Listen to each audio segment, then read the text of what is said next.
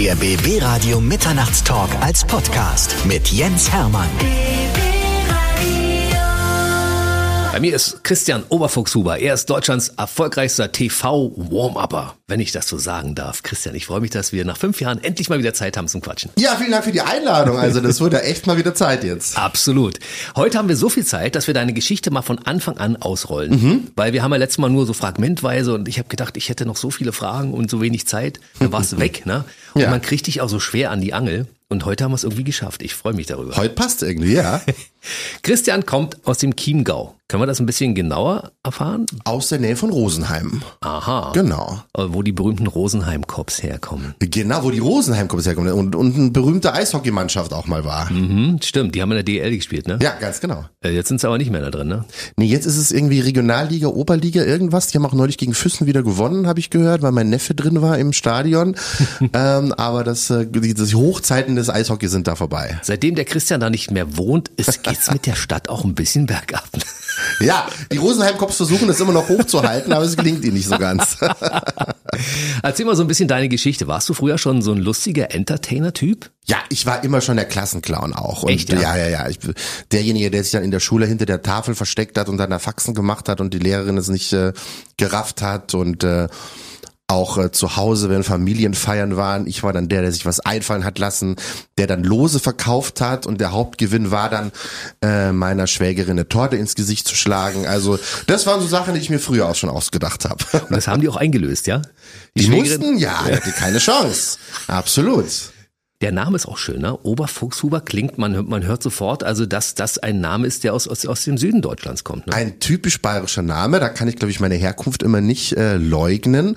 Und der Name ist halt auch so prägnant, den kann sich auch jeder merken immer. Das ist das Schöne. Jeder weiß immer, ah, der Oberfuchshuber. Wie spricht man den auf Bayerisch aus? Der Oberfuchshuber. Und wie klingt das, wenn du im Ausland angesagt wirst? Christian Oberfuchshuber. das haben die Engländer neulich äh, mich so angekündigt bei dem in Düsseldorf bei den MTV European Music Awards. Das war auch sehr spannend, ja. Darüber werden wir gleich mal reden, über die, die Geschichte des TV-Warm-Uppens. Ursprünglich hast du aber mal Hotelfachmann gelernt, ne? Ja, also ich wollte immer schon zum Fernsehen, aber Mutti hat gesagt, also bevor du den Käse machst, musst du erstmal was Anständiges lernen. Und dann habe ich nach der Schule erstmal ganz äh, regulär eine Ausbildung gemacht zum Hotelfachmann, drei Jahre lang. Und äh, das hat mir auch super viel Spaß gemacht. Und da war ich auch immer der, der da, wenn ich da den, den älteren Damen den Kuchen serviert habe, habe ich so meine kleine Show dann auch schon immer draus gemacht. Ich kann mir das vorstellen. Vielleicht du hinter der Rezeption eines großen Hotels, da der Entertainer und alle, ich gehe zum Oberfuchshuber, wenn ich hier ein- und auschecke. Weil Ja, ja. gleichzeitig unterhalten, ne? Ja, und ich war auch immer, ich sah da mit meinen blonden Haaren und mit dem weißen Hemd und der Flieger immer total süß aus und war immer der Liebling der alten Damen und habe immer extrem viel Trinkgeld damals bekommen. Guck mal einer an. Bist du dann anschließend auch nochmal in ein Hotel gekommen, wo du früher mal gearbeitet hast und hast dann gesagt, heute wohne ich hier, jetzt arbeite ich nicht mehr hier? Ja, sogar, das ist sogar so. Ich musste ähm, vor zwei Jahren sogar erst, bin ich in Köln in ein Hotel eingecheckt, in dem ich mal ein halbes Jahr gearbeitet habe. Und äh, ich wollte da gar nicht hin, ich musste aber. Und dann kam ich da nachts um Viertel vor eins an und dann hieß es, ja, ähm, also Entschuldigung, wir sind leider überbucht, wir müssen Sie ausquartieren. Dann sage ich zu dem Typ meiner Rezeptionsseminarpartie, also habe ich damals so einen schlechten Eindruck hinterlassen, dass ihr mich jetzt tatsächlich äh, nicht mehr hier haben wollt. Äh, das war auch eine krasse Erfahrung. Und was sagte er dann daraufhin? Oh, du hast hier gearbeitet? Mo, warte mal, dann haben wir noch ein Zimmer für dich, ne? Ja, nee, wir haben uns dann unterhalten und haben, äh, weil er auch schon länger in dem Hotel arbeitet, aber nicht damals zu meiner Zeit, er aber sich noch an meine damalige Chefin auch erinnern konnte, weil er unter der auch angefangen hat, dann haben wir über die erstmal ziemlich lange gelästert, während äh, er mir ein Taxi gerufen hat zu dem anderen Hotel und dann habe ich aber noch fünf Kölsch von dem mitbekommen als Entschädigung, äh, weil wir uns so gut verstanden haben. Ich dachte, er hätte dir die Präsidentensuite irgendwie organisiert, weißt du? Ja, das wäre es gewesen. Nein, die habe ich dann tatsächlich in dem anderen Hotel bekommen. Ähm, da haben die sich dann sehr viel Mühe gegeben. Ah, das ist doch der berühmte Oberfuchshuber aus dem Fernsehen. Ja gut, das interessiert ja keinen im Hotel. Der ist völlig egal, da kommen mal viele Prominente, ne? Absolut. Da bist du einer von vielen. Da bin ich einer von vielen. Ja, ja. Und hier bist du heute die Nummer eins in dieser Show. Ist doch toll, oder? Oh, ist aber auch kein anderer da, ne? Ich bin Außer ja auch dir, da, ja, aber genau. kein anderer Gast ist. Ich rolle dir quasi den roten Teppich aus, damit du die Oberfuchshuber-Story erzählen Ich kannst. fühle mich sehr das gebauchpinselt. ist toll, ne? Vielen Dank. So, Hotel war irgendwann abgehakt und du Ja. hast zu dem Zeitpunkt schon gesagt, ich muss ins Fernsehen? Oder wie ging das weiter? Ja, also der Plan war ja irgendwann zum Fernsehen zu kommen und da in Bayern, wo ich die Ausbildung gemacht habe, da war nicht viel mit Fernsehen. Deswegen habe ich mich dann für einen Job in Köln beworben und bin dann eben nach meiner Ausbildung nach Köln gezogen und äh, habe da so langsam meine Fühler ausgestreckt Richtung Fernsehen, bin als Zuschauer zu den Shows gegangen und ähm, habe mich dann bei Castingagenturen auch beworben und da hat sich dann tatsächlich eine gemeldet irgendwann und die sagen, ja, äh, Produktion XY hat angerufen, äh, die brauchen jetzt einen Warm-Upper, hättest du Zeit nächste Woche? Sag ich, ja klar. Und dann hieß es, ja okay, dann geh doch mal hin morgen zu denen und stell dich mal vor. Und dann bin ich dahin und hab so erzählt und dann, ah, du hast es noch nie gemacht, ah, ja dann, also wir bräuchten doch einen mit ein bisschen Erfahrung, dann äh, tut's uns auch leid. Da bin ich wieder mit gesenktem Haupt nach Haus gegangen. Und wieder einen Tag später kam wieder der Anruf von denen. Also, ähm, wir finden jetzt keinen anderen, wir würden es mit dir probieren. Dann mussten die mich halt nehmen und dann äh, habe ich da vier Tage noch Zeit gehabt, zu Hause ein bisschen zu üben und äh, habe mir ein tolles Programm ausgedacht und bin dann da am Tag X dann hin und hab's gemacht und alle waren direkt total begeistert und haben gesagt, boah, das war echt sein erstes Mal, super, also äh, wir würden dich gern nächstes Mal auch wieder dabei haben und so fing das Ganze dann an. Die schicken dich weg und dann rufen die dich an und sagen, jetzt musst du doch ran? Ja, also aus der Not heraus, weil sie wirklich keinen anderen Idioten gefunden haben, der es äh, machen könnte. Aber das war dann mein Glück. Du hast dir vorher aber andere TV-Shows angeguckt, um zu gucken, wie die anderen das machen und hast gesagt, das kann ich auch. Ja, genau. Und damals gab es ja auch noch nicht so groß Internet, dass du hier bei YouTube irgendwie welche Sachen raussuchen konntest. Das war ja damals auch gar nicht der Fall. Und saß dann wirklich zu Hause und habe dann so mein Programm geschrieben und habe geguckt, was macht der, wie kannst du es machen, damit sich nicht ähnlich anklingt, damit sich heißt, du hast von dem das ganze Programm geklaut. Und habe das dann aufgeschrieben und stand mit der Stoppuhr zu Hause und habe dann in meinem Wohnzimmer wirklich, äh, okay, ich hatte nur eine Einraumwohnung damals, äh, mein Programm runtergespült und äh, gespult und gestoppt, wie lang es dauert und ah geil, wieder eine, eine Minute länger geworden und so und so hat sich das dann so zusammengefügt alles. Krass. Dein erstes Warm-up, was du irgendwo gesehen hast, war bei einer Gottschalk-Show, ne?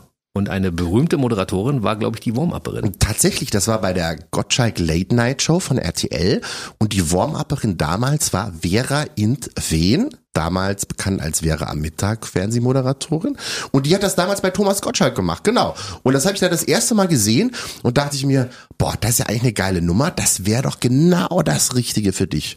Und da entstand die Idee, irgendwie mal was zu machen. Weißt du, dass ich bis zu dem Zeitpunkt überhaupt nicht wusste, dass Vera in Wen früher Warm-Upperin war? Ach, tatsächlich? Das habe ich äh, erst erfahren, nachdem du das erzählt hast. Ich Ja, dachte, das kann aber nicht wahr sein. Ich hätte gedacht, die, ist die seriöse Talkerin, weißt du? Ja, die hat ganz, die hat bei den ganz Großen, die hat bei Herzblatt, bei Rudi Carell schon das Warm-up gemacht und bei Gottschalk damals, also die hat wirklich ganz äh, viele, ganz groß damit angefangen damals. Diese Late-Night-Show mit Gottschalk habe ich übrigens geliebt damals. Ich habe die jeden Abend geguckt. Ich Ja. fand die super. Ich Und fand die hab auch das nicht super. verstanden, dass sie die damals abgesetzt haben.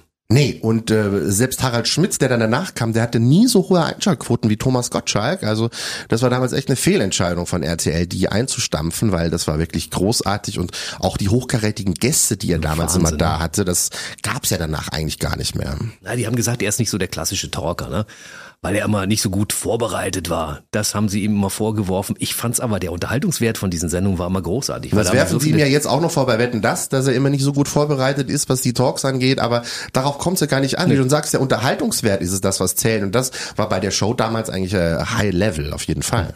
Wetten, das hast du auch schon gewarm-up sozusagen, ne? Bei Wetten das bin ich auch im Team seit zwei Jahren, ganz genau. Deswegen. Aber eigentlich ist doch Gottschalk so ein Typ, der vieles auch alleine macht, ne? Ja, Thomas hat immer sein Warm-up selbst gemacht und ich war auch, äh, das weiß ich noch, damals immer mal engagiert für eine Show mit ihm und habe dann auch immer einen Tag vorher wieder die Absage bekommen, oh nee, der Thomas möchte jetzt doch keinen da haben. Und ähm, mittlerweile ist es aber so, er ist ja auch nicht mehr der Jüngste. Und ähm, deshalb nimmt man ihm schon auch das ein oder andere ab. So auch jetzt für das Warm-up fürs ZDF. Wir kennen uns jetzt schon relativ lange, haben schon viele Shows zusammen gemacht.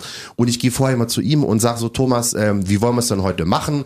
Und bei Wetten, das ist immer so, er geht als erstes raus und wird so ein bisschen, spricht sich so ein bisschen warm im Publikum und dann holt er mich dazu, ich übernehme dann und dann machen wir so den Rest ähm, alleine. Wir hatten damals, wir hatten im August, glaube ich, äh, hier in Berlin im Admiralspalast die Show 40 Jahre Supernasen aufgezeichnet mit ihm. Ja. Und dann sind wir nach der Sendung Da zusammen. war Ingolf Lück auch da. Da war Ingolf Lück auch da. Und dann sind wir nachher hoch in die Garderobe gegangen und irgendwie wusste keine den Weg und ich sag, ja, ja, ich weiß, kommt mal alle hinter mir her. Und dann meinte die Gästebetreuerin, Mai, also was sollten wir nur ohne Fuchsi machen? Und dann sagte der Thomas, ja, also ich frage mich auch, was ich die letzten 30 Jahre ohne Fuchsi gemacht habe. Also er ist mittlerweile ganz froh, wenn ich da bin. Also jetzt haben wir es auch erfahren. Ich dachte, wir dürfen es gar nicht erzählen, weil das so ein Name ist, den nur die Künstler und die großen Stars verwenden. Aber Fuxi ist dein Spitzname, ne? Ja, so nennt mich schon eigentlich fast jeder so in der Branche. Ich finde den auch cool, den Namen, muss ich sagen. Fuxi! Hier brennt's. Ja, ich bin ja da. Macht Ja. euch keine Gedanken. Ja. Dein erster offizieller Warm-up-Auftritt war am 7. Oktober 1998. Mhm. Wenn wir jetzt mal auf den Kalender schauen, sehen wir, es ist 2023. Das heißt, am 7. Oktober 2023 hast du deinen 25. deine sil- silberne Hochzeit sozusagen. Wahnsinn. Ist es Wahnsinn? Wie viel, wie viel Shows hast du in dieser Zeit vorbereitet? Ah, ich habe da neulich mal damit angefangen, mal alle durchzuzählen. Ich bin aber noch nicht bis zu Ende gekommen. Es waren einige Tausende, es müsste so an die Zehntausend müsste das schon sein. Stell dir das mal vor. Zehn, Ja. Und das sind alle Sendungen bei, die in Deutschland Rang und Namen haben. Es sind alle dabei. The Voice of Germany. Ja. Wetten das. Mhm. Germany's Next Topmodel. Mhm. Klein gegen groß, äh, Silvester am Brandenburger Tor, der Preis ist heiß. Ähm, also alle Sendungen, die man kennt und mag, sind da dabei. Ich muss mal ganz kurz eine Zwischenfrage stellen, Mhm. weil mich das die ganze Zeit beschäftigt. Wieso bist du eigentlich nicht einer der Moderatoren, die im Fernsehen regelmäßig irgendwelche Shows moderieren? Weil ich habe dich ja nun wirklich schon öfter in Action gesehen. Und ich finde, dass du so ein großes Talent besitzt, dass du durchaus auch die Sendung selbst moderieren könntest. Und du machst die immer nur warm alle. dass die dann richtig anfangen können und begeistert sind. Warum machst du es nicht selbst? Ja, manche Senderchefs haben tatsächlich Angst, dass ich dann komplett überschnappe, wenn sie mir die die große Showbühne und den ähm, den Hochglanzboden äh, äh, geben. Ähm, gute Frage. Also ich mache immer zwischendurch immer viele Castings mit, komme auch immer so bis in die Endrunde, aber zum Schluss wird sich dann doch immer für jemand anders entschieden. Ähm, was mich vor ein paar Jahren noch gewurmt hat, mittlerweile nicht mehr, weil ich bin in meiner Schiene als Warm-Upper relativ gut aufgestellt und bin halt auch nicht von Quoten abhängig. Wenn ich jetzt äh, diese Woche eine Show aufzeichne, die nächste Woche kommt und es aber keine im Fernsehen guckt, dann ist die Show abgesetzt. Ich gehe, wie jeder Kameramann, wie jeder Maskenbildner, einfach weiter zur nächsten Show. Wenn ich da aber als Moderator mein Gesicht in die Kamera verhalte, dann bin ich auch erstmal weg vom Fenster. Und dann der Schritt wieder zurück äh, als Warm-Upper, ähm, da muss man schon ein großes Ego haben und auch, was dann hintenrum gelästert wird, etc. pp. Er hat es ja doch nicht geschafft. Äh, deswegen haben wir ihm nach so 30 Jahren keine Show gegeben, so nach dem Motto. Ähm, deswegen bin ich eigentlich total entspannt, was das Thema angeht. Und ähm, bin aber trotzdem happy, weil ich ja trotzdem in einer gewissen Nische stattfinde. Also man sieht mich ja jeden Tag zum Beispiel bei Brit in Sat 1 um 16 Uhr im Hintergrund an der Theke stehen und da mische ich mich immer mit ein und bin da so ein bisschen ihr Assistent und ihr Sidekick. Zwischendurch sieht man mich bei Geh aufs Ganze, bei der Preis ist heiß und und und. Also ich finde in einer gewissen kleineren Form statt und das ist auch alles völlig so okay für mich. Es gab doch schon mal die Situation, wo du irgendwann betrunken über irgendeine Insel getorkelt bist. Ja. Und, und Leute auf dich zukamen und gesagt haben, sie haben dich doch gerade im Fernsehen gesehen irgendwie, ne? Genau, das war jetzt im, im Januar, also auf Gran Canaria. Ich kam so nachmittags ganz äh, gut angetütelt von der Strandbar nach Hause, so um 16.30 17 Uhr Richtung Hotel und kurz vorm Hotel kommt so ein Ehepaar raus, gehen schnurstracks auf mich zu und meinten, Moment mal, Moment mal, wir haben Sie doch gerade im Fernsehen bei der Brit gesehen. Wie kann das denn sein? Was machen Sie denn jetzt hier? Sag ich, ja, so kann's gehen, ne? Ich bin vorbeigekommen, um euch zu besuchen. Ganz genau. Ich wollte mal gucken, wer uns so guckt. Absolut. Und Ich wollte die Fans mal abklappern.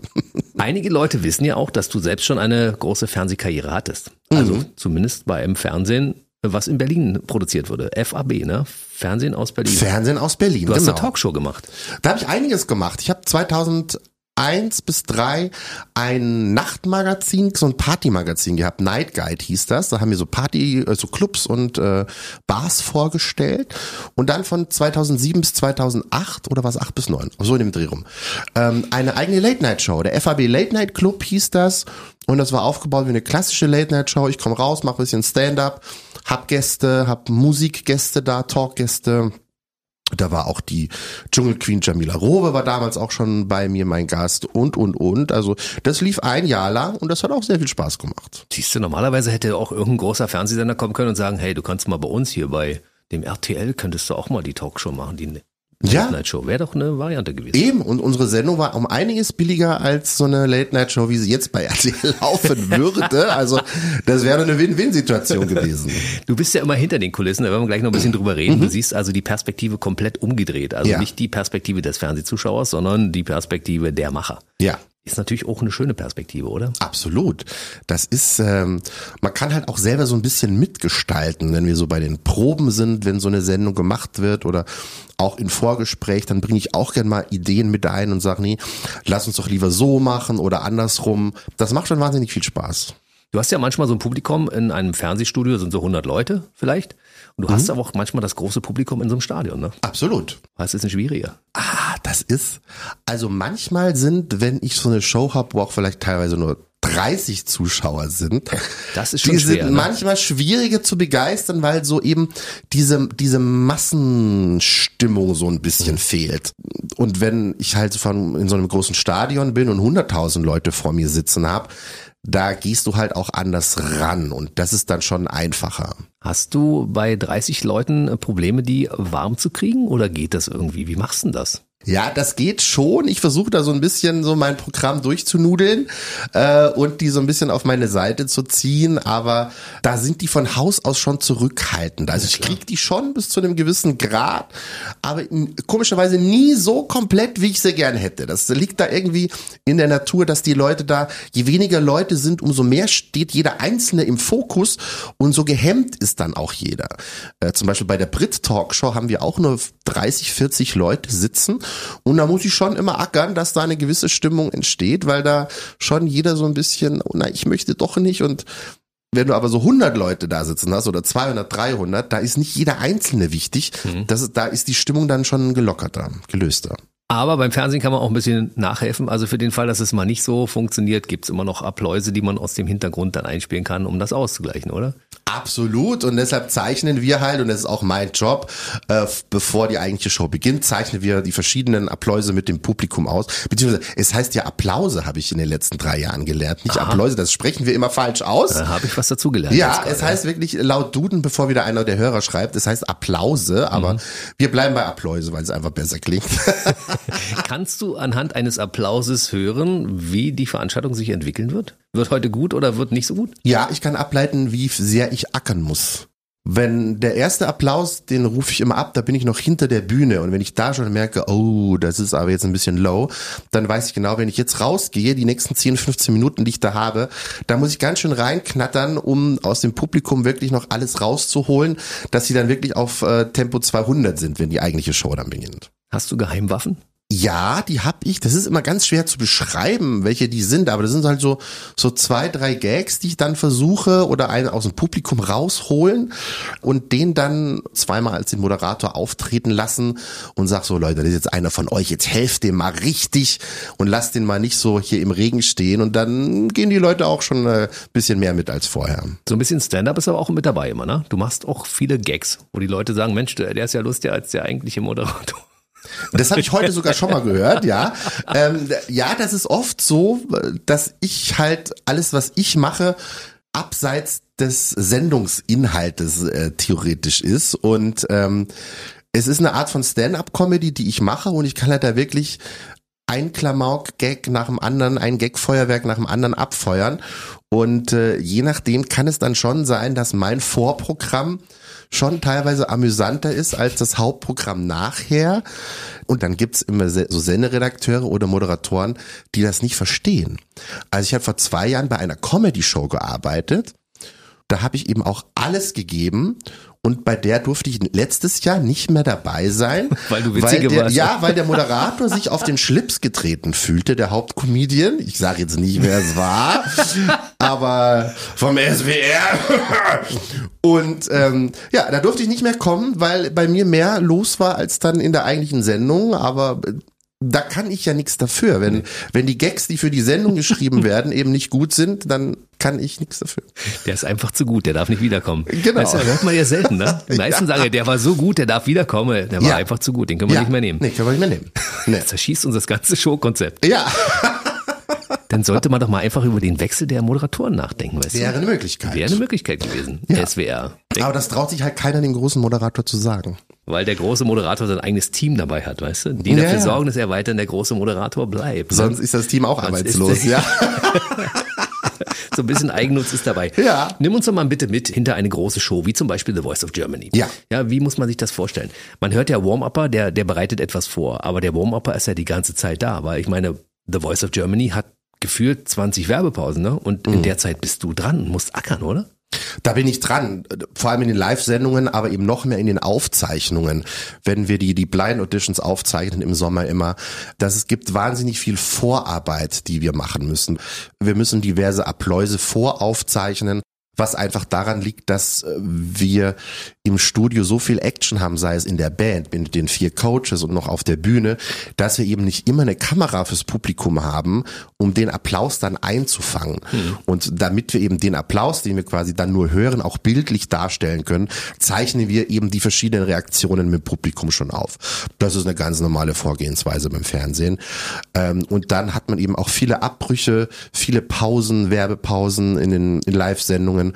Und das ist dann auch, wo ich dann immer rausgehe und dann auch nochmal acht bis zehn Minuten habe, Programm mache, ein lustiges Quiz, wo wir Leute tanzen lassen, wo vielleicht hat sich einer im Vorfeld bei mir gemeldet und gesagt, ich möchte meiner Freundin gerne einen Heiratsantrag machen, dann baue ich das auch ein oder wir müssen noch für den nächsten Teil der Sendung irgendwie Choreo mit dem Publikum einstudieren. Das kommt ja auch manchmal vor, äh, dass es heißt, ja, DJ Ötzi möchte gerne, dass das Publikum das und das mitmacht bei irgendwas. Dann hole ich den DJ Ötzi rauf und sage so, und jetzt üben wir mal, wie wir das gleich machen im nächsten Teil der Sendung. Also ich bin quasi der Erste, der das Publikum im Fernsehstudio begrüßt, begleite die komplett die ganze Aufzeichnungszeit über durch und bin dann der Letzte, der sagt, so Leute, das war's, tschüss, kommt gut nach Hause. Hast du Autogrammkarten? Ja, Und die Leute fragen regelmäßig danach. tatsächlich, ja. Ja, Deswegen mir musste ich mir welche drucken lassen. Ja, ich kann mir das gut vorstellen, weil ich meine, du bist ja derjenige, der quasi das ganze Ding hostet. Ja, es ist wirklich so. Ich bin da quasi im Prinzip der zweite Moderator immer, wenn man das nennen möchte. Du stellst den Moderator auf einen ganz besonderen Sockel, den Absolut. er ohne dich nicht hätte. Ja, ganz genau. Ich lasse die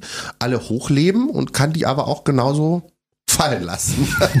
Das ist aber nicht deine Art, das Das ja. ist nicht meine Art, aber manchmal. Also wir hatten neulich eine Sendung, da war eine Comedian da, die ich aus bestimmten Gründen nicht mag. Und dann habe ich auch zum Publikum gesagt, so jetzt bei der klatscht immer nicht so laut. da, das mache ich dann auch. Das könnte natürlich auch genau das Gegenteil hervorrufen, weißt du, wenn du sagst, steht, die Comedian steht neben dir und du sagst, ja, also die, die jetzt gleich kommt, die, die ist, da müsst ihr nicht so doll klatschen. Ja, das muss ein bisschen dezenter dann natürlich machen. Ne? Im besten Fall kriegt sie es nicht mit, sonst, sonst geht sie. Na, mein, manche, ich kann mir gut vorstellen, dass es einige gibt, die daraus einfach ihren Vorteil ziehen würden und sagen, okay, alles klar, also. Absolut, aber letztendlich habe ich das in der Hand, wie laut die Leute bei jemandem applaudieren und, und wie laut nicht. Also ich habe da schon auch eine gewisse Macht, was das Ganze angeht während so einer Show. Wissen Comedians und Moderatoren das zu schätzen, dass du dort diesen harten Job machst? Sehr. Die einen mehr, die anderen weniger. Aber zum Beispiel, als mich vor, ah, ich muss mal überlegen, wie lange das her ist, zehn Jahre vielleicht, Dieter nur gefragt hat, äh, ob ich nicht Lust hätte und Zeit hätte, bei seiner Show, bei nur im ersten, äh, das Warm-up zu machen, weil das Publikum anfangs immer so extrem verhalten einfach ist, habe ich gesagt, na, na klar. Und seitdem ich da bin, er ist einer der dankbarsten Menschen, glaube ich, die es gibt, seitdem ich beim Fernsehen bin, der sich nach jeder Show persönlich bedankt und ah, ist super, dass du da bist. Und auch äh, die Comedians, die da auftreten, ähm, wie der Liebe Thorsten Sträter. Thorsten Sträter, der auch immer kommt seitdem und sagt, boah, also seitdem du hier bist, rappelt das wirklich in der Hütte. Siehst du, Thorsten Sträter. Also mein lieber Radiokollege, ich habe ja mit ihm eine gemeinsame Sendung, Sträter Musik, der Soundtrack eines Lebens Ja. und hoffentlich noch weiteren vielen, vielen Folgen, die wir aufzeichnen können irgendwann. Und äh, er ist ja derjenige, ich mache mal, ich schweife mal ein bisschen ab, Mhm. der dir eine Laudatio gehalten hat, dass du einen großen Preis bekommen hast, ne? Ja, ich habe letztes Jahr das erste Mal in meiner jetzt 25-jährigen Karriere einen Preis bekommen, die den Medienpreis die Goldene Sonne, der alljährlich vom Fernsehsender Sonnenklar TV verliehen wird. Und da gab es letztes Jahr eine Preisverleihung zum Thema 40 Jahre Privatfernsehen, wo wirklich diese ganzen alten Haudegen des Privatfernsehens wie Hella von Sinnen, Mareike Amado, Harry Weinfurt, der damalige RTL-Chef Helmut Thoma, alle mhm. eben diesen Preis bekommen haben. Und ich auch als bester Warm-Upper Deutschlands Geil. wurde ich da letztes Jahr ausgezeichnet. Wie viele Warm-Upper seid ihr insgesamt? Gibt nicht mehr so viele, wa? Nee, also wirklich, die es hauptberuflich machen in Deutschland maximal zehn. Mhm. Und unter denen ist dann der Markt auch gut aufgeteilt. Ja. Es gibt eine Top Ten in Deutschland und die Nummer eins ist bei uns, Christian Oberfuchshuber. Der oh. liebe Fuchsi. Es ist, es ist einfach so, wenn ich, ich verfolge ja, was du machst und ja. sehe, wo du überall bist und denke, meine Güte, der Mann ist aber auch nur auf Achse. Und mhm. wenn du nicht gerade irgendwo in Deutschland in einem Fernsehstudio bist, dann bist du auf irgendeiner Insel und machst da irgendwas, ne? Mhm. Also du bist auch so ein kleiner Weltreisender und es ist völlig egal, ob da Mallorca dran steht oder irgendwas anderes, das machst du einfach alles mit, ne? Das mache ich mit. Und ich liebe es. Und wenn ich da mal irgendwie so zwei Wochen wieder mit, mit Shows durchgeballert hab und merke, ich habe jetzt hier zwei, drei Tage frei, dann gucke ich, wo geht der nächste günstige Flug hin und dann bin ich ab auf die Insel und lieg da am Strand und entspanne und dann komme ich wieder gut erholt zurück. Und dann kommen die Leute an und sagen, Ihr Gesicht kenne ich. Ich kenne sie aus dem Fernsehen. Ich weiß ja. nur nicht genau, wo ich sie hinstecken soll. Ist das so? Das ist so. Viele kommen dann und sagen, Sie, Sie sind doch Sat 1. Sag ich, ja, ja, genau. Ich bin der Sat 1 Ball. Sie haben völlig recht. Sie sind doch Sat 1, ja. Ja. Oder neulich war ich in einem Copyshop und bin so am Kopieren und frag auch den Herrn irgendwas an der Theke und da meint die Dame auch, Stimme kenne ich doch. Sie sind doch der Christian. Sag ja, ganz genau. Ich habe sie an der Stimme erkannt. Das gibt's auch. Ja, viele Leute sitzen in den Fernsehshows und äh, gucken sich das an und werden durch dich also vorbereitet auf das, was da im Fernsehen läuft abends. Ganz genau. Du hast wirklich, du hast einen sehr, sehr schönen Job. Also der ist mindestens genauso schön wie meiner und ich liebe meinen Job über alles. Ja, also mein Job ist es eigentlich, die Leute glücklich, glücklich zu machen, zu machen mhm. zum Lachen zu bringen. Und ich glaube, wenn man das jeden Tag tun kann, ist das, glaube ich, wirklich ein geiler Job. Nicht so wie der des Gerichtsvollziehers oder vom Ordnungsamt, oh, wo, die, wo die Leute eigentlich einen hassen. Das haben wir nicht und da glaube ich, kann man ganz froh sein drüber. Dich mögen sie ja natürlich und noch mehr als die Radiomoderatoren, weil bei dir haben sie ja noch ab und zu ein Gesicht dazu. Bei, mhm. bei uns ja nicht. Wir tauchen ja ganz schnell wieder in die graue Masse ein. Aber Stimme kann durchaus erkannt werden. Das kann passieren. Aber Definitiv. Das, ja, dass dich Leute an der Stimme erkennen, ist natürlich toll. Hast du mal eine Radiokarriere gehabt irgendwann? Nee, gar nicht. Also Radio stand bisher nie bei mir auf dem Zettel, aber wir können es ja mal probieren, wo ich schon mal hier bin. Wenn ich mal aushelfen soll. Hättest du Bock drauf, mal so eine Radiosendung zu moderieren, ja? Ich glaube, hätte ich total Bock drauf, ja. Das ist doch was komplett anderes, da müsste ich mich mal reinfuchsen. Aber ich glaube, das kann ich mir sehr gut vorstellen. Aber als Warm-Upper kannst du doch auch zum Beispiel Musik ansagen, ne? Das machst du ja auch, oder? Das mache ich auch, ja, ja, genau. Dass ich da, da die Band hier und neulich musste ich die Dorfbacher Furzheinis ansagen. ja, ja, die hießen so bei der Karnevalsveranstaltung. Die Dorfbacher Furzheinis? Ja. Und das war so eine 30-köpfige Musikkapelle die machten ihre Na ihren Namen auch aller Ehre, weil dann drei Stunden später, als die Sendung zu Ende war, waren die auch alle dann so betrunken, dass der eine über sein Schlagzeug gefallen ist und liegen geblieben ist. Er ist gar nicht mehr hochgekommen. Das war schon sehr lustig. Wenn du gerade hier bist, erzähl doch mal ein paar Anekdoten von irgendwelchen Künstlern, die du getroffen hast, irgendwo, die du angesagt hast, mit denen du zu tun hattest. Hast du irgendwelche Dinge in Erinnerung, wo du sagst, also die waren besonders nett, die waren besonders auffällig, die waren besonders peinlich? Ja, wir haben einmal zum Beispiel eine Sendung fürs italienische Fernsehen hier in Berlin mit einem italienischen Moderator aufgezeichnet. Und ich habe dann hinter der Bühne zwei Sätze gelernt, wie ich den auf Italienisch anmoderieren kann. Und lustigerweise stand er dann irgendwie zwei Meter neben mir und hat zwei Sätze aus Deutsch gelernt, wie er zu mir dann Danke sagen kann. Also das war zum Beispiel sehr lustig. Da grätsche ich gleich mal rein. Ja. Du machst ja einige Sachen für das ausländische Fernsehen, ne? Ja. Wie muss man sich das vorstellen? Machst du da Animationen auf Deutsch oder auf Englisch oder ist es anders? Unterscheidet sich das von unseren Fernsehshows? Ja, es ist ja tatsächlich so, dass ab und zu wirklich ähm, Engländer oder Franzosen bei uns in Deutschland ihre Fernsehshows produzieren, weil bei uns zum Beispiel gerade die Kulisse steht für eine Quizshow, mhm. äh, die sie auch gekauft haben. Und dann ist das Publikum eben, wird dann versucht, auch dementsprechend zu akquirieren, dass Leute, die Französisch sprechen, dann dahin kommen, damit die eben die Gags auch verstehen. Und ich versuche erstmal ganz normal auf Deutsch mein Warm-up zu machen, weil die Zuschauer ja von hier kommen. Oder wir haben, ich war in Wien beim Eurovision Song Contest, wo du ja nur quasi internationales Publikum aus der ganzen Welt hast. Da habe ich dann mein Warm-up komplett in Englisch gemacht Also da stimme ich mich dann immer so drauf ein. Mhm. Funktioniert das in Englisch genauso wie in Deutsch oder musst du dich da umstellen? Das funktioniert im Prinzip genauso. Die Gags sind auch so fast die gleichen, die man machen kann. Da habe ich mir dann in der Tat auf YouTube bei ein paar amerikanischen Kollegen ein paar Sachen abgeguckt und das war dann auch ganz super. Eurovision Song Contest, das sieht ja nach einer gewaltigen Kulisse aus, wenn man das vor dem Fernseher sieht. Ist das tatsächlich so groß? Das ist sogar noch größer, als es im Fernsehen letztendlich aussieht. Echt? Ja, denn das Drumherum ist so wahnsinnig, was da schon im Vorfeld los ist. Also wir haben ja ein halbes Jahr vorher angefangen, allein das Warm-up zu planen. Und äh, der ORF wollte damals so eine komplette Pre-Show haben. Nicht nur ein Warm-up, sondern sollte wirklich eine eigenständige Show sein.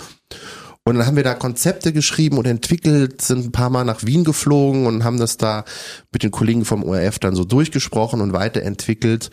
Und äh, dann ist man ja auch tatsächlich eine Woche vor Ort, weil sechs Tage lang Shows sind.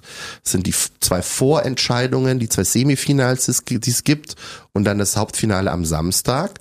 Und äh, es findet jede Show viermal statt.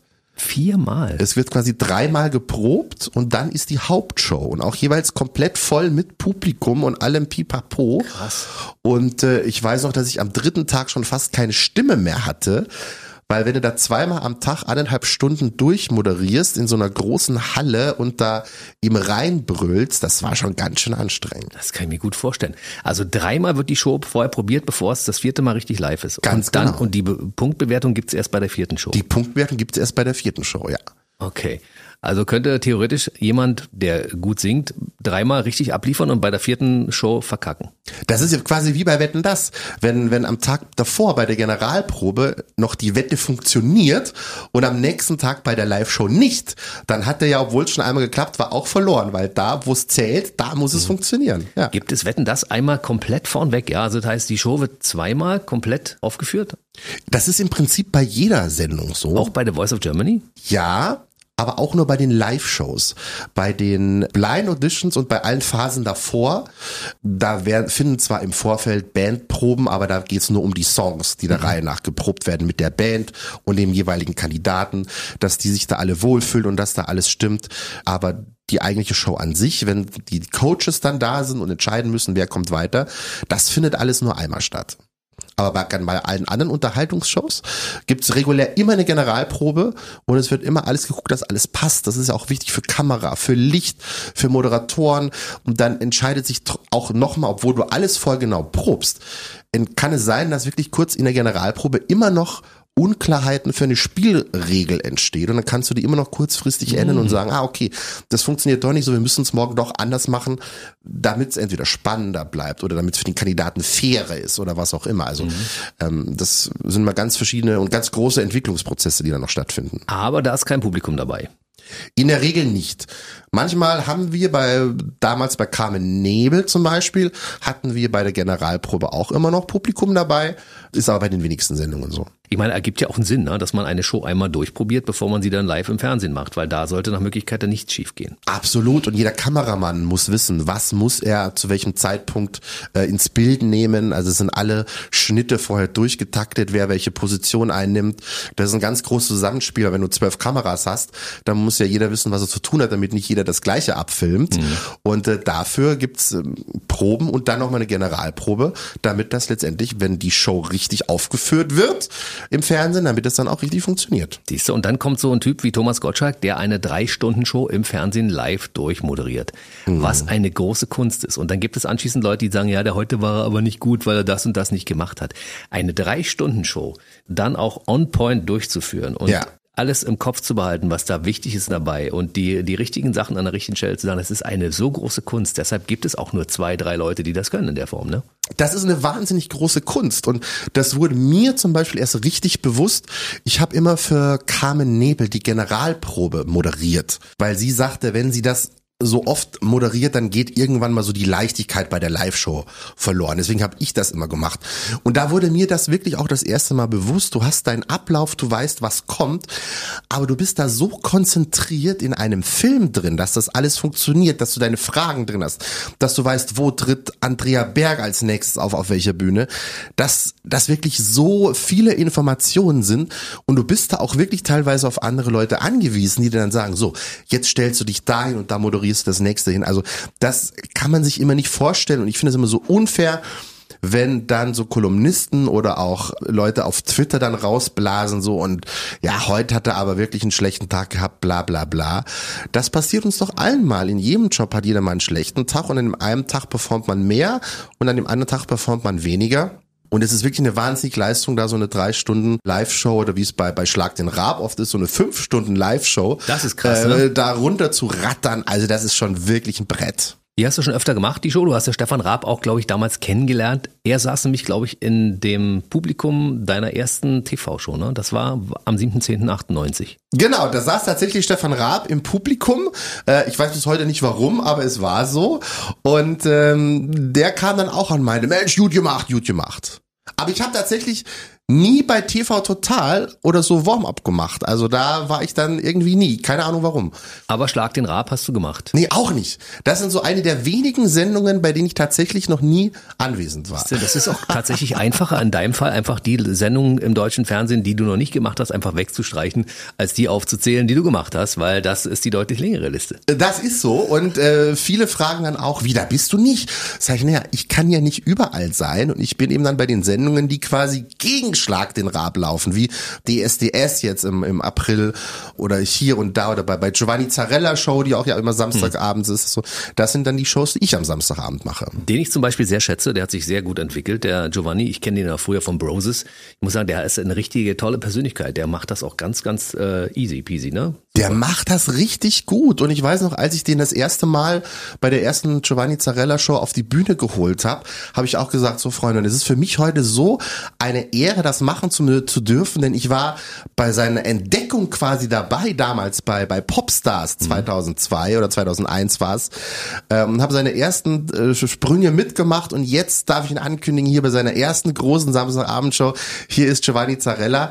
Ähm, deswegen haben wir auch ein ganz besonderes Verhältnis zusammen, weil wir uns eben schon so lange und von Anfang an kennen. Das ist richtig großartig, wie er das macht und wie er sich entwickelt hat. Ich habe mit seiner Frau schon zusammen moderiert. Das war auch schön mit Jana Ina. Die ist ja, auch mega. Sehr, ja, sehr professionelle Frau. Ja. Sehr professionell und beide zusammen sind einfach eine super Familie.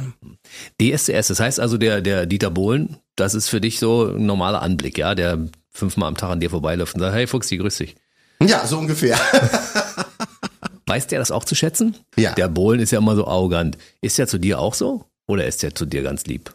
Also zu mir ist er ganz lieb.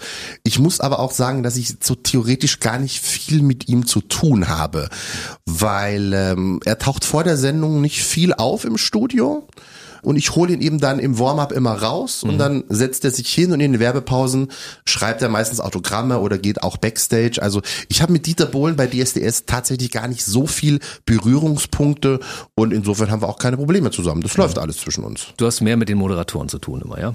Ja, ganz genau. Mit den Moderatoren, mit denen man dann noch den ein oder anderen Gag auf der Bühne macht und dann auch die Zuschauer noch zusammen ein bisschen unterhält. Das ist eher so meins dann, ja. Wie dicht bist du an den Prominenten sonst so dran? Ist das, ist das für die anderen Prominenten, also für Gastgeber von Shows, völlig normal, dass der Fuchsi da durch die, durch die Requisite rennt und die alle sagen, hi Fuchsi, grüß dich, äh, mach mal ein bisschen Show vorn weg, damit es nachher gut läuft? Ja, also mit den anderen bin ich eigentlich auch relativ gut zusammen, weil dann sitzt man entweder nebeneinander in der Maske oder oder trinkt dann noch im Catering äh, das ein oder andere Gläschen vor der Sendung zusammen, also Gläschen Cola wohlgemerkt, mhm. ne? Und dann freut man sich auch, wenn man sich lange nicht mehr gesehen hat. Also mit Mirja Bös habe ich eine super Verbindung zusammen. Wir freuen uns immer, wenn wir uns sehen und haben dann Spaß zusammen mit der großen Voice of Germany Familie. Also wenn Ray Garvey dich irgendwo sieht oder Max Giesinger und so, dann ist es immer ein großes Hallo. Mhm. Also die kennen einen natürlich auch alle und wissen, na, das ist der Fuchs, der ist bei jeder Sendung und da freuen wir uns, wenn er da ist, weil dann wissen wir, es läuft. Das sind ja auch regelmäßige Gäste dieses Radiosenders, ja. Mhm. Also Max Giesinger zum Beispiel, die Steffi von Silbermond und ja. so weiter, Vincent Weiss und wie sie alle heißen, die da schon in der Jury gearbeitet haben, ja. Ray Garvey. Ja. Natürlich, logischerweise, es sind ja, wir spielen ja deren Songs auch im Radio, ne? Deshalb kommen die natürlich als Gäste auch vorbei, Mark Forster und wie sie alle Absolut. heißen. Ne?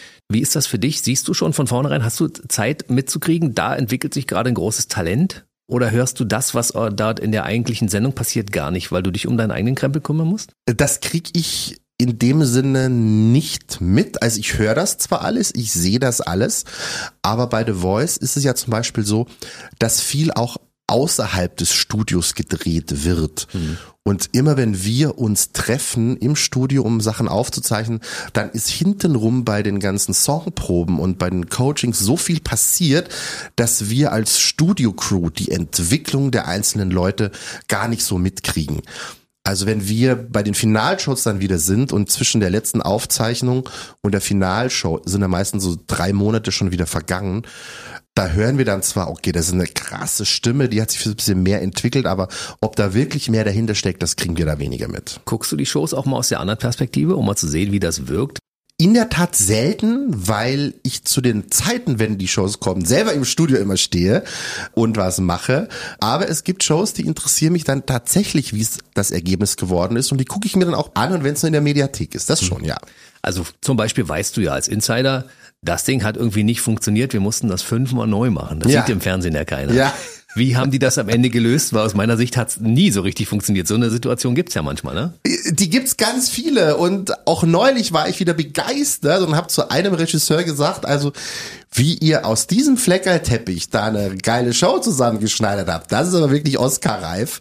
Ähm, das hast du manchmal. Manchmal, manche Sendungen so, die sind so komplex, dass du einfach so oft abbrechen musst, weil irgendwas reingestellt, umgestellt oder anders gemacht werden muss. Und daraus dann immer noch trotzdem was Sehenswertes zu machen, das ist schon immer eine Leistung. Und das, was die da im, im Sendungsschnitt immer machen, also alle Cutter, das wäre kein Job für mich, ich würde da die Krise kriegen. Aber die leisten schon wirklich auch immer Erstaunliches, ja. Was war denn deine schwierigste Show in deiner Karriere in diesen 25 Jahren? eigentlich so das Schlimmste, was ich mal erlebt habe, ist tatsächlich von der Bühne geboot worden zu sein. Das war in Berlin 2004, glaube ich, war's beim Teddy Award in der im Tempodrom. Da wurde ich gefragt, könntest du dir vorstellen, morgen das Warm-up zu machen? Wir haben zwar kein Geld, aber würden dich mit Aftershow äh, Getränkebons bezahlen. Sag ich, naja gut, also ausnahmsweise kann man das mal machen. Und ähm, dann der Regisseur, der da war, den kannte ich auch und er sagte zu mir, also Christian, wir müssen uns so machen, ich brauche mindestens zehn Appläuse, weil wir müssen hier sehr viel schneiden und, und, und. Es war ausverkauftes Haus, internationales Publikum, die Leute haben, glaube ich, sehr viel Geld damals für die Karte bezahlt. Und äh, die Moderatorin, das war Marin Kräumann, wenn ich das so sagen darf, mhm. ähm, die wurde nicht fertig in der Maske. Es dauerte und dauerte, was dazu führte, dass die eigentliche Veranstaltung fast eine Stunde zu spät anfing ei, ei, ei. und das Publikum war nicht amüsiert drüber. Irgendwann mhm. hieß es, okay, sie ist auf dem Weg äh, hier in die Halle, du kannst jetzt rausgehen und hab dann angefangen und hab so ein bisschen meine ersten so zwei, drei Gags gemacht, das hat auch alles noch funktioniert. Dann habe gesagt, so Freunde, ihr wisst ja, wie das ist beim Fernsehen, wir brauchen jetzt das eine oder andere Material, wir müssen jetzt zwei Appläuse aufzeichnen. Der erste Applaus funktionierte noch super. Der zweite war so mittelmäßig, da merkst du schon, okay, die Leute haben nicht wirklich Bock drauf. Und beim dritten fingen sie dann an zu buhen. Dann dachte ich mir, okay, du kriegst jetzt ja eh keine Kohle dafür, für du das machst. Du siehst jetzt mal ganz schnell zu, dass du Land gewinnst. Und nach mir sollte noch so eine Pinguin-Truppe, so Frauen in, in Fracks auftreten und ein bisschen tanzen. Ich habe die dann einfach anmoderiert und gesagt, so und hier ist die Gruppe, tralala, ihr seid ja schon gut drauf für die Sendung, viel Spaß damit und einen schönen Abend. Und bin ganz schnell runter von der Bühne und habe mich dann mit meinen Getränkebons an die Bar verzogen. Und das war so eigentlich das Schlimmste, was ich hatte. Und neulich habe ich tatsächlich einen Auftritt verpasst. Was? Und kam zu spät. Wir haben die Sendung, kann man das sagen? Ja, Murmelmania aufgezeichnet mhm. für RTL mit Kristall. Wir haben das in, in Holland gemacht, weil da das, äh, die Kulissen eben für Murmelmania stehen. Und äh, am zweiten Tag wir haben zwei Tage aufgezeichnet und ich dachte, wir hätten die gleichen Zeiten. Und ich wurde gefragt, wann willst du denn abgeholt werden im Hotel? Sag ich, na ja, um die und die Zeit. Ja, alles klar, machen wir. Und es war 12.15 Uhr, ich lag schön in der Badewanne und es kommt der an, wo bist du, wo bist du, du musst mit dem Publikum sprechen. Ich sag, wie mit dem Publikum, wir fangen doch erst in zwei Stunden an. Nein, nein, die sitzen schon alle im Studio. oh, scheiße. Scheiße. Ich da wirklich raus wie von der Tarantel gestochen, mich abgetrocknet, da habe ich schnell zurechtgekämmt. Der Fahrer wartete dann schon vorm Hotel, es war zum Glück nur fünf Minuten entfernt vom Studio und bin dann hin und, und Kristall stand auch schon im Studio und meinte, hat schon mit den Leuten gequatscht und meinte, wo bist du denn? Bist du krank? Sag ich, nee, nee, es gab äh, einen Navigationsfehler.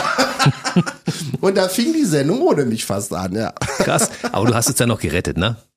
Ich hab's noch gerettet. Ja, ja, ich konnte, es war zwar nicht mehr viel Zeit und Chris hat schon das meiste den Leuten erklärt, was für den Tag wichtig ist, aber das war auch so eine Nummer, weil ich, ich hasse Unpünktlichkeit, ist für mich das Schlimmste, was es gibt und wenn mir das dann selber passiert, dann ärgere ich mich da ohne Ende. Aber es war nicht meine Schuld, weil es hieß, ja, und die Zeit wirst du abgeholt, ist okay. Du kannst aber zufrieden sein, dass Kristall ja auch dieses Talent besitzt, Leute zu warm-upen. Das kann der ja. Und dementsprechend hat er die schon mal ein bisschen abgeholt und war auch nicht, wahrscheinlich auch nicht sauer auf dich, oder? Nein, er war gar nicht sauer. Wir mögen uns eigentlich auch und das passt alles. Also und äh, es kommt ja jeder mal ausnahmsweise. Es kommt ja irgendwann mal jeder zu spät und diesmal war es halt ich. ich habe letztens auch ein Interview versäumt, richtig, ja, mit mit Sascha Grammel auch noch, ja. Mhm. Also er rief mich an und sagte, ich bin auf dem Weg und ich, äh, ich bin heute gar nicht da, so nach dem Motto. Weißt du? Also wir mussten, wir das, bei uns hat es dreimal gedauert, bis bevor Sascha Grammel endlich hier war. Dafür war es dann umso schöner, weißt du? ja, das ist manchmal. Lass uns mal kurz über deine Garderobe reden. Ja. Du trägst ja auf der Bühne bunte Anzüge, wo ich immer denke, meine Güte, wo hat der denn diese geilen Anzüge her? Hast du einen speziellen Schneider, der diese Klamotten für dich schneidet? Äh, nein, meine bunten Anzüge, das ist tatsächlich Stangenware. Die gibt's ganz regulär zu kaufen in einem holländischen Online-Shop. Äh, allerdings allerdings. Und äh, da bestelle ich die immer. Mehr ist es gar nicht. Das heißt, du musst dich um deine Klamotten selbst kümmern? Ja, genau. Also das, was ich anziehe, da kümmere ich mich selber drum, ja. Wie viele von diesen bunten Anzügen hast du denn? Also gefühlt sind das bestimmt 100 Stück, oder? Ja, mittlerweile so habe ich so 120 Anzüge im Schrank. und du weißt, wann du welche anhattest und wann du wieder einen anziehen musst davon, damit der nicht wieder auftaucht, weil Leute dich ja gesehen haben in dem Anzug? Ja, ach, ich rotiere da so durch. Also ich hänge die dann immer, wenn ich die angezogen habe, äh, vorne rein in den Schrank und nehme die halt hinten, dann versuche ich die immer rauszunehmen und dann wechselt sich das immer schön durch übers Jahr gesehen. Aber du hast ja auch eine Menge Auftritte pro Monat, ne? Also so 20 bestimmt, ne? Im Schnitt sind so 20 Tage tatsächlich, wo ich bei Shows unterwegs bin. Ähm, Wenn es richtig gut läuft, auch 25, 26. Ähm, da kommt schon einiges zusammen. Das ja. heißt, wenn du jetzt nach Holland fährst zum Murmelmania, dann musst du ja mit einem Schrankkoffer fahren, weil du bräuchtest unter Umständen ja fünf Anzüge für die Zeit, ne? Ähm, so ist es und meistens bleibt es ja nicht bei den zwei Tagen, sondern dann bin ich damals bin ich von Holland, glaube ich, ähm, nach Frankfurt weitergeflogen zur nächsten Show. Ähm, also es ist immer irgendwas, ja. Wo warst du denn schon überall international? Äh, in London zum Beispiel, da haben wir damals, das war auch 2008, glaube ich, für RTL eine Spielshow aufgezeichnet, die hieß The Cube mit Nasan Eckes. Mhm. In London haben wir die gemacht. Jetzt, äh, letztes Jahr haben wir in, in Warschau äh, für Sat 1 die Comedy Märchenstunde aufgezeichnet. Da ist dann tatsächlich auch deutsches Publikum. Die sind da hier aus Berlin äh, sieben Stunden lang mit dem Bus hingefahren, haben sich die Show angeguckt und dann wieder sieben Stunden zurückgefahren. naja, warum nicht, wa? Absolut. Wenn man die für so eine besondere Show begeistern kann und dann denen noch die Eintrittskarten schenkt dafür oder sowas? Ganz genau. Dann Österreich, Schweiz äh, oder auf Mallorca. Also da bin ich überall im Einsatz. Dein größtes Publikum bisher? Mein größtes Publikum bisher war tatsächlich letztes Jahr im August in München beim großen Helene Fischer Konzert. Olympiastadion. Nee, ähm, auf der Messe München auf der Freifläche. Da wurde eine riesig große Sonderbühne aufgebaut mit für 150.000 Menschen. Meine Güte, also zweimal Olympiastadion sogar, ne? Absolut, zweimal Olympiastadion. 150.000. Ja. Geht dir da die Düse als alter Profi, trotzdem du so viel machst? Da geht mir auf jeden Fall die Düse. Also das war wirklich, ein, und das waren ja drei Veranstaltungen. Wir haben Robbie Williams, Andreas Gabalier und Helene Fischer gemacht. Ähm, der eine hat ein paar weniger, dafür hat Helene 150.000 gehabt. Aber das war immer so in der Größenordnung und da geht mir auch richtig die Bammel. Wenn du da rauskommst da musst du auch ein komplett anderes Programm machen als äh, in einem Fernsehstudio natürlich. Das war schon was ganz Besonderes. Was machst du denn da? Da tauche ich dann ganz normal als quasi als Moderator regulär auf, führe ein bisschen durch den Tag. Stellt sich vor auch? Stell ich mich vor, mach Choreos mit den Leuten ähm, oder dann singen wir alle das ein oder andere, den ein oder anderen Helene Fischer Song äh, und so kommen wir dann durch den Nachmittag, bis Helene dann eben kommt. Das heißt, du bist auch voll textsicher und so weiter. Das musst du ja auch können, ne? Ja, da muss ich mich dann vorbereiten. Und bei Schlager bin ich im Prinzip eh textsicher. Das ist ja eh so meine Musikrichtung dann auch so ein bisschen. Du hast auch Mucke dabei. Also als Warm-Upper hast du immer auch Mucke dabei, um die Leute ein bisschen musikalischer anzuheizen. Absolut. Da versuche ich immer vorher so ein Konzept zu erstellen, welche Show mache ich und was für eine Songs würden dazu passen. Und dann stelle ich da meine Playlist zusammen und dann läuft die schon während des Einlasses und die machen wir dann auch im Warm-up mit rein. Also zum Beispiel bei der äh, Giovanni Zarella Show heizt sich die Leute so auf, ähm, dass wir dann auch alle Sweet Caroline und äh, Hölle, Hölle, Hölle zusammen singen. Mhm. Und äh, dann sind die alle so auf Temperatur und dann geht die Show direkt mit dem nächsten Song quasi los. Und wie ist es bei The Voice of Germany? Da musst du ja wahrscheinlich andere Musiken auspacken, ne? Genau, da versuche ich dann äh, die Musik der Coaches äh, hauptsächlich reinzupacken. Und äh, wir haben ja jetzt bei The Voice Kids äh, sitzt ja zum Beispiel Vincent Weiss äh, da und da ist das halbe Publikum voller Vincent Weiss Fans und mhm. wenn ich da einen Song Feuerwerk oder was auch immer mhm. abspiele, äh, dann flippen die alle aus und dann tanzen die und dann singen die alle mit und das ist dann schon immer ganz großes Kino. Vincent Weiss, ein sehr sympathischer Künstler, der schon mehrfach hier war, den ich sehr schätze, muss ich ganz ehrlich sagen. Der ist super und er hat neulich Praktikum bei mir gemacht. Nee. Tatsächlich. Als Warm-Upper? Als Warm-Upper. Ähm, das ist nämlich, wir haben äh, für The Voice Kids für Online-Inhalte äh, gedreht und es musste jeder der Coaches auf einer anderen Station im Fernsehstudio ein Praktikum machen und Vincent hat gesagt, ich würde gern beim Warm-Upper ein Praktikum machen und äh, dann und er hat sich wirklich, er hat sich super drauf vorbereitet, hat sich Sachen von mir auf YouTube angeguckt und hat sich dann selber ein kleines Programm aufgeschrieben. Und dann haben wir uns getroffen, haben ein bisschen gequatscht, haben das geprobt dann zusammen vor der Sendung. Und dann habe ich ihm noch einen Anzug von mir. Einen bunten Anzug. Einen bunten Anzug besorgt und dann haben wir quasi beide den gleichen, denselben Anzug angehabt und standen oh. dann auf der Bühne. Ich habe kurz die Einleitung gemacht, dann habe ich an ihn übergeben und dann hat er für mich äh, das Warm-up gemacht und das, glaube ich, kann man sich online überall angucken. Und er ist tatsächlich talentiert, ja? Er ist super talentiert. Er hat das so geil gemacht. Es waren alle total begeistert. Also wäre er nicht Vincent Weiß, wäre ich meinen Job wahrscheinlich los gewesen. da muss man wirklich aufpassen, weil ich meine, der kommt bei einer großen, breiten Zielgruppe sehr, sehr gut an, ne? Sehr gut. Der füllt ja wirklich die Hallen und äh, ich finde, er macht das auch gut und ich gönne es ihm auch äh, komplett. Welche Karrieren hast du dann mitverfolgt im Laufe deiner 25 Jahre Bühnenerfahrung?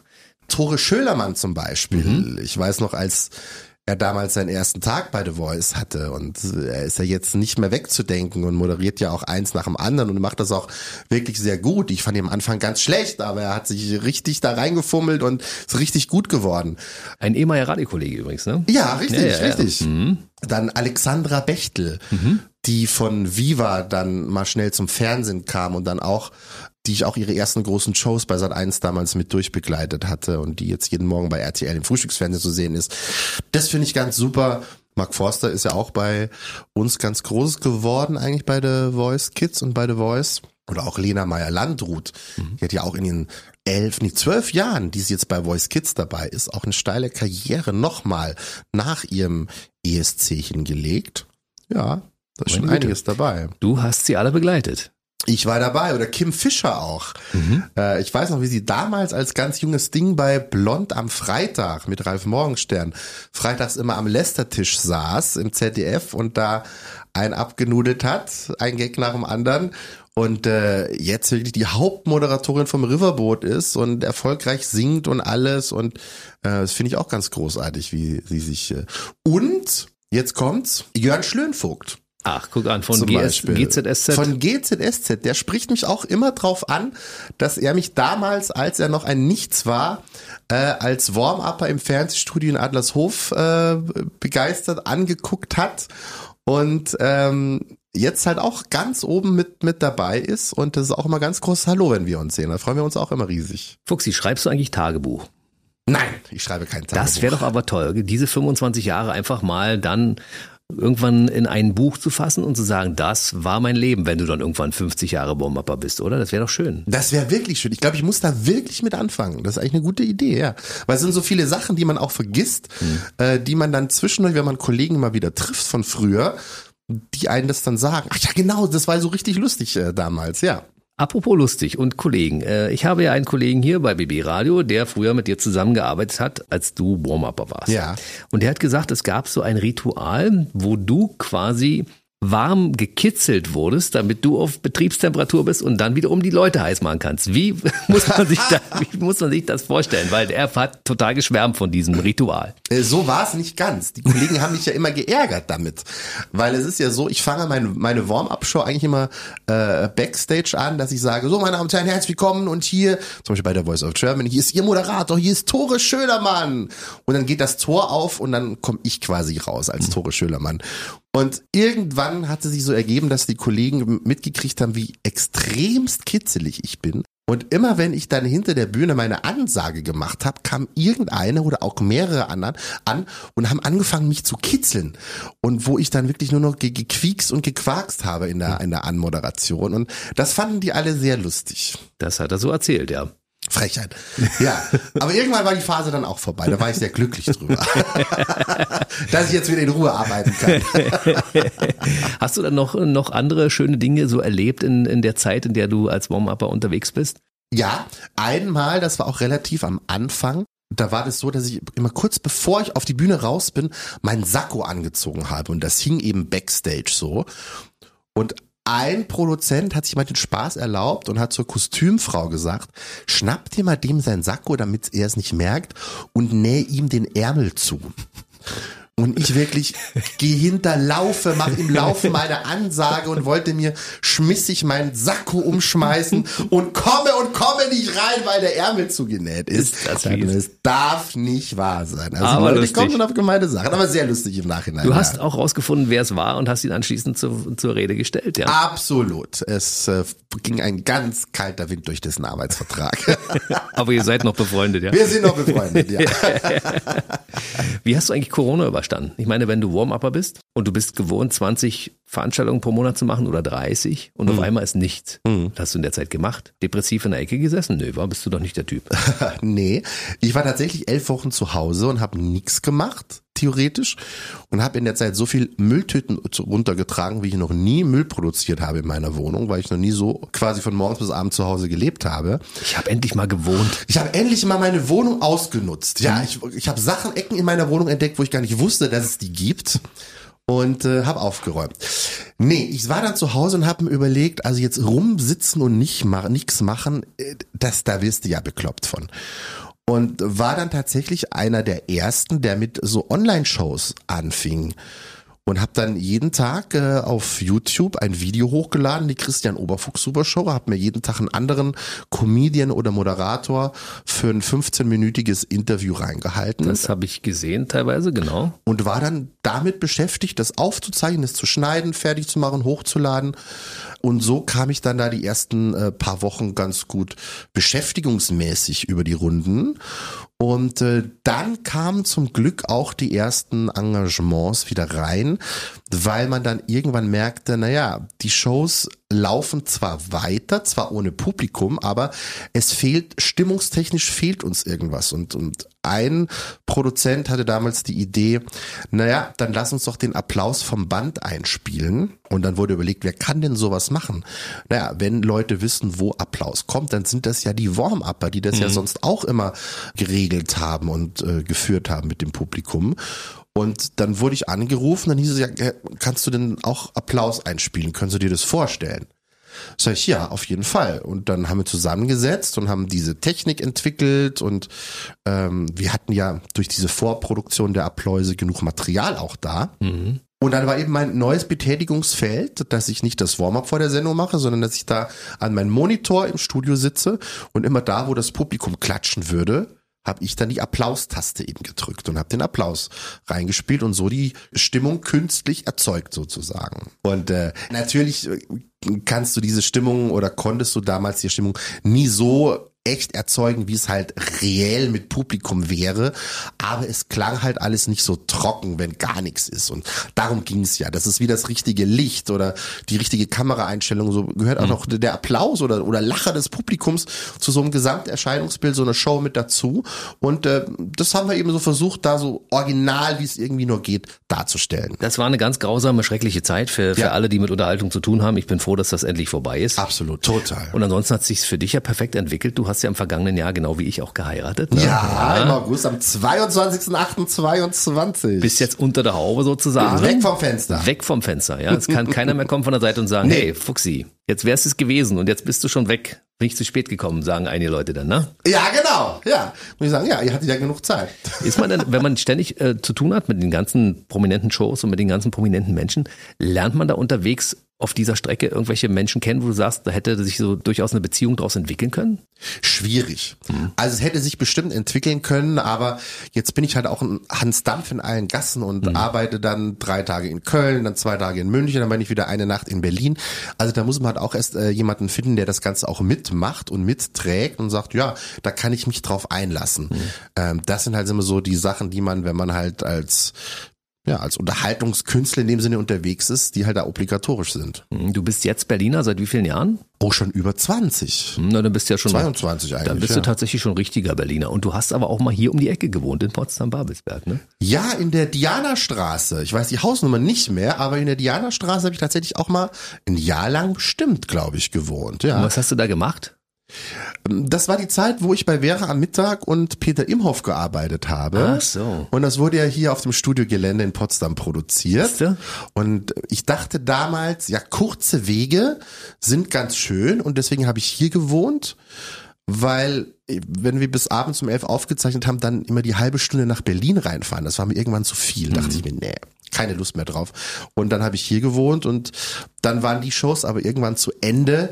Und dann dachte ich mir, ja gut, jetzt ist Potsdam, es ist zwar eine schöne Ecke gewesen, Potsdam ist ja generell eine super Stadt, aber in Berlin tobt da doch mehr der Bär und auch arbeitsmäßig dachte ich mir, es ist sinnvoller, wieder nach Berlin reinzuziehen. und hast du noch Heimatgefühle, wenn du hier vorbeifährst in unserem Funkhaus? Heute total. Also ich habe echt geguckt und so einen kleinen Flashback gehabt, die sagt, da bist du immer durchgegangen aufs Studiogelände und da ging es rein zur Wohnung. Ich konnte ja da wirklich drei Minuten zu Fuß nur über die Straße gehen, dann war ich schon zu Hause. Ähm, ich fühle mich schon sehr wohl hier draußen. Also es ist alles sehr vertraut. Und es war ja auch damals äh, eine meiner ersten meine Anfangszeit eigentlich auch, mhm. als ich hier die Shows mit, mit Ricky damals gemacht habe. Mhm. Das war wirklich großes Fernsehen.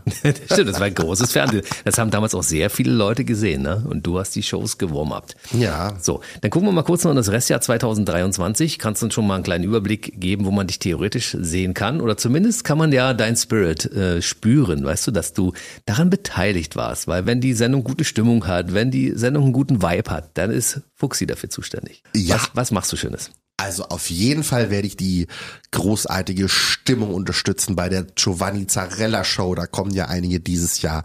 Ich werde wieder beim ZDF Fernsehgarten sein, bei mhm. Wetten das natürlich, bei DSDS, bei The Voice of Germany, bei Germany's Next Top Model wie jedes Jahr zum großen Finale. Ich hoffe, dass wir wieder der Preis ist heiß neue Folgen machen, dass wir Geh aufs Ganze wieder neue Folgen machen.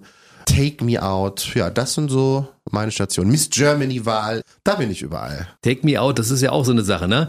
Ist ja euer Mann, lasst die Lampe an. Macht die Lampe aus, ist er raus. Ist die Lampe aus, ist, ist er raus oder so, ne? Ich kann mir, ich, das muss man ja vorher sich auch aufdrücken, diese ganzen Sprüche. Ne? Ja, das, das, ist so eine ja Sache, das ist eben auch meine Aufgabe mit den Leuten, diesen Spruch zu üben vor der Sendung. Wann mhm. ist der Einsatz des Publikums? Äh, und ich arbeite bei dieser Sendung, glaube ich, seit über zehn Jahren und ich muss mir jedes Mal, wenn wir aufzeichnen, den Spruch erneut durchlesen, damit ich ihn ja wirklich nicht vertausche, weil das sind schon so verteufelte Satzstellungen, die ja, du da hast. Das stimmt. Und der wechselnde Moderatoren, ja. Du hast ja mittlerweile schon den dritten Host dieser Show, vermute ich mal, ne? Ja, in der Tat. Oder den vierten sogar schon. Ralf Schmitz. Ralf Schmitz. Dann hat jetzt Kristall ausgeholfen. Kristall, genau. Ah, nee, drei, stimmt. Und Jan Köppen jetzt auch, ne? Jan Köppen ist jetzt der Neue, genau. Ja, der war ja auch schon hier in der Sendung. Ach, ne? guck an. Ralf Schmitz auch schon, ja. Alle? Ja. Es waren ja alle Kristall hier. war auch schon hier. Dann bin ich einmal mehr als Kristall Du bist einmal mehr als Kristall da, einmal mehr als Ralf Schmitz da und einmal mehr als Jan Köppen da. Weil du warst das zweite Mal da. Aber ich weiß, dass wir beim nächsten Mal, wenn wir uns wieder treffen, noch viel zu erzählen haben. Das heißt, wir sind jetzt verabredet, ja. aber nicht erst wieder in fünf Jahren.